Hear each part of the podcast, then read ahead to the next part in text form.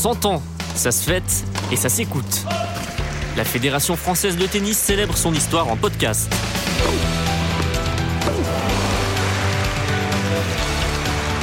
Épisode 4. Bienvenue au club. Ils incarnent le tennis au quotidien. Ils sont au cœur du jeu. Ils transmettent la passion. Les clubs sont la colonne vertébrale du tennis français.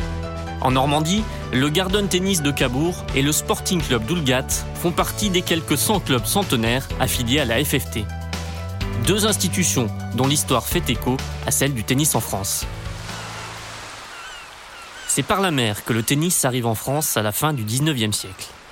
Sur les plages de Normandie, à marée basse, des touristes anglais échangent les premières balles sur des terrains improvisés. À Cabourg, on saisit vite le potentiel de ce sport en formation ancien maire de Cabourg, Jean-Paul Henriet. Ça, c'est l'hôtel de la plage. Et Alain Guédon. Il y avait des tennis sur le côté. Sont deux anciens présidents du Garden Tennis de Cabourg. À Cabourg, il n'y avait aucune structure pour accueillir euh, un tel nouveau sport. Et euh, c'est le maire de l'époque, monsieur Charles Bertrand. Euh, il avait une propriété importante à Cabourg, des biens immobiliers. C'était le Grand Hôtel, le casino. Et devant ces établissements de loisirs, il a créé sur ces terrains un cours qui aujourd'hui euh, apparaît très succinct, avec un, simple filet tenu par deux piquets, en plein cœur de la ville, le premier cours de lawn tennis. La pratique du tennis s'organise. Dans les stations balnéaires françaises, on crée les premiers clubs sur le modèle anglais. À Cabourg, on voit les choses en grand. Le Garden Tennis s'installe au cœur de la ville. Il est l'un des premiers clubs à se doter de véritables cours en terre battue grâce à Charles Bouana, le futur maître d'œuvre des cours de Roland Garros. L'inauguration du Garden Tennis a eu lieu début août 1909. Charles Bertrand, toujours Charles Bertrand, qui avait beaucoup, beaucoup, beaucoup d'argent, achète ici des herbages et confie à, Bouana la construction des cours du Garden Tennis. Avec ses belles terres battues et son clubhouse dernier cri, le Garden attire le gratin du tennis mondial. En 1926, Cabourg est au cœur de l'événement on y construit un des premiers stades de tennis en France pour une rencontre de Coupe Davis face à l'Angleterre. Quand il y a eu la finale de la zone européenne de la Coupe Davis, hein, avec nos, quatre mousquetaires comme représentants français, il fallait un cours. Et Charles Bertrand, sur son terrain, a proposé de construire les, les tribunes qui, dans la presse locale à l'époque, disent qu'elles peuvent contenir 2000 personnes, mais disons qu'on est entre 1200 et 1300 personnes, c'était déjà beaucoup. Dans un hémicycle de gradins du meilleur goût, Henri Cochet, René Lacoste, Jean Borotra et Jacques Brugnon l'emportent facilement sur les Anglais. La grande hantise, c'était de savoir euh, si euh, euh, Lacoste allait être là, et certains avaient des compétitions en Espagne, et d'autres préparaient surtout les compétitions individuelles, l'US Open qui existait déjà. Donc il fallait qu'ils prennent après les bateaux pour traverser l'Atlantique. Le grand René Lacoste est bien de la partie il est venu en train de Paris, non sans un petit détour. Son souci, en sortant du train, c'était euh, de trouver un coiffeur qui le rase de près. À la sortie du train, il est allé chez le coiffeur. Il est arrivé avec euh, quelques minutes de retard ici pour sa compétition euh, en simple. On ne pouvait pas se présenter si on n'était pas rasé et peigné. De bon poil, René Lacoste remporte son simple, Henri Cochet aussi. Le lendemain, c'est Jean Borotra qui bondit sur le cours pour apporter le point de la victoire en double avec Jacques Brugnon. Avant de commencer sa partie, il a dit dépêchons-nous parce que j'ai un train à prendre dans deux heures. C'est ce que la légende raconte. Il a rempli son contrat. Oui, il a hein rempli C'était du tennis express. Quelques mois plus tard, Lacoste, Borotra, Cochet et Brugnon s'inclinent en finale face aux États-Unis mais ils gagnent leur fameux surnom, les Mousquetaires. Leur légende est en marche, ils remporteront les six éditions suivantes de la Coupe Davis. Nous sommes à la fin des années 60. Le tennis se démocratise, les goûts musicaux évoluent. De nouveaux clubs poussent un peu partout en France. C'est le fameux boom du tennis. À Cabourg, on investit dans des cours couverts pour accueillir ces nouveaux licenciés inspirés par les exploits de Yannick Noah. Lorsque Noah a gagné euh, Roland Garros, ça a donné un boom terrible au tennis. Nous avions déjà euh, euh, au moins 16 cours en terre battue et je, peux vous dire qu'on faisait la queue le matin pour réserver une heure sur les cours du Garden Tennis. Non, je vous ai mis à l'extérieur. Plus qu'une simple organisation, le club c'est aussi une somme de souvenirs et d'émotions que l'on partage. C'est le fameux Esprit Club.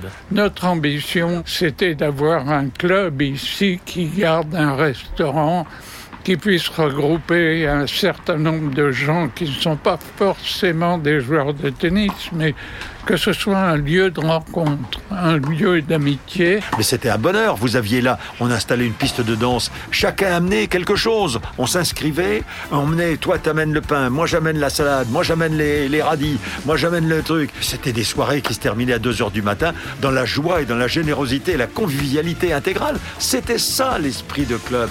Et c'était ça qui était le meilleur souvenir qu'on puisse garder. Si la nostalgie guette parfois le Garden, il reste bien tourné vers l'avenir avec de nouveaux ambassadeurs encore en formation. Bonjour, c'est un très beau club. Euh, le restaurant, j'aime bien. Les terrains sont, sont plutôt pas mal. Euh. C'est vrai qu'on en est très très fiers. Il y a eu des travaux de fait et on est très content du résultat. Sophie Palu est la présidente du club depuis 2018. Quand vous avez un club où, euh, voilà, qui a une histoire assez forte et qui est toujours très présente, faire évoluer les choses, avoir de nouveaux projets, etc., c'est c'est souvent compliqué parce qu'il faut, il faut le faire tout en gardant à l'esprit cette histoire et c'est vrai que euh, chaque, euh, chaque projet, euh, ben, il faut bien l'expliquer, etc., pour qu'il soit accepté par l'ensemble des adhérents. Ces dernières années, le Garden s'est ouvert à de nouvelles pratiques pour attirer d'autres joueurs et moderniser l'image du club. On a la chance d'avoir un cours de padel.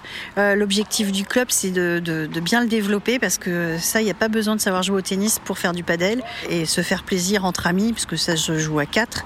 Et le but du jeu, c'est de le développer et de pouvoir organiser des petits tournois, etc. et faire connaître le club d'une autre façon.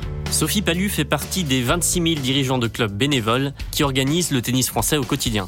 Être président d'un club, ça demande beaucoup de temps et d'énergie. Si on le fait, c'est uniquement euh, par passion, on peut pas le faire autrement d'ailleurs. Mais c'est surtout rencontrer des gens euh, de, tous les milieux, des gens euh, que ce soit au niveau de la FFT, de la ligue, du comité, les rencontres de joueurs l'été. Tout ça, c'est très enrichissant. C'est une vie à part, le monde du tennis, et, et ça va me manquer. Sur la route du retour, nous passons au Sporting d'Oulgat, un club qui vaut le détour. Créé en 1906, c'est une autre institution du tennis normand.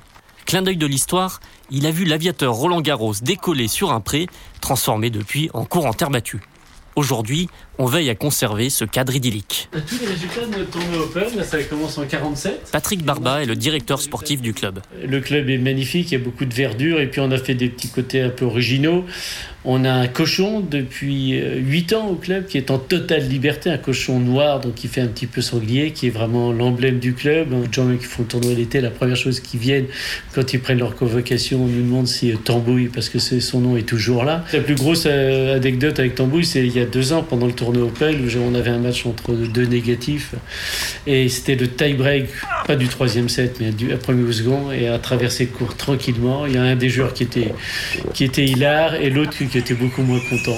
On a des poules aussi en liberté qui se baladent. Euh, ouais, ouais, c'est ce côté un petit peu, un petit peu champêtre qui est assez sympa aussi. On est un club aussi qui, euh, qui, tourne bien, qui est très convivial. De part, je pense, ce phénomène qui était de rester vraiment un club et d'attacher à ses valeurs de, de, de rencontres de gens euh, et qui jouent au tennis ensemble, et qui se voient d'ailleurs aussi beaucoup en dehors, qui, qui se tissent des liens d'amitié. Ça, c'est important. Avec ses 400 licenciés, le club se porte bien.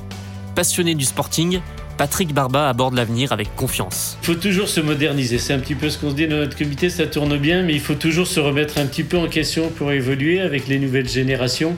Je pense qu'on évolue aussi beaucoup au niveau de la communication avec les réseaux sociaux. On fait rentrer de plus en plus de jeunes de 30 ans qui manie beaucoup mieux euh, l'outil informatique que moi d'ailleurs, et heureusement. Se moderniser aussi euh, dans l'accueil, dans, l'école de tennis, dans l'enseignement, toujours se remettre un petit peu en question, je pense que c'est important. Nous, on a de plus en plus de monde qui viennent jouer au tennis, qui adorent le tennis, qui adorent jouer en double.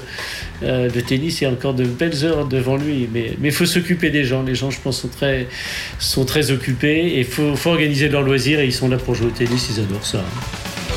Merci à Jean-Paul Henriet Alain Guédon, Sophie Palu et Quentin du Garden Tennis de Cabourg et Patrick Barba du Sporting Club d'Oulgat. Chaque mois, retrouvez un nouvel épisode sur le site fft.fr. Un podcast réalisé par Christophe Perron.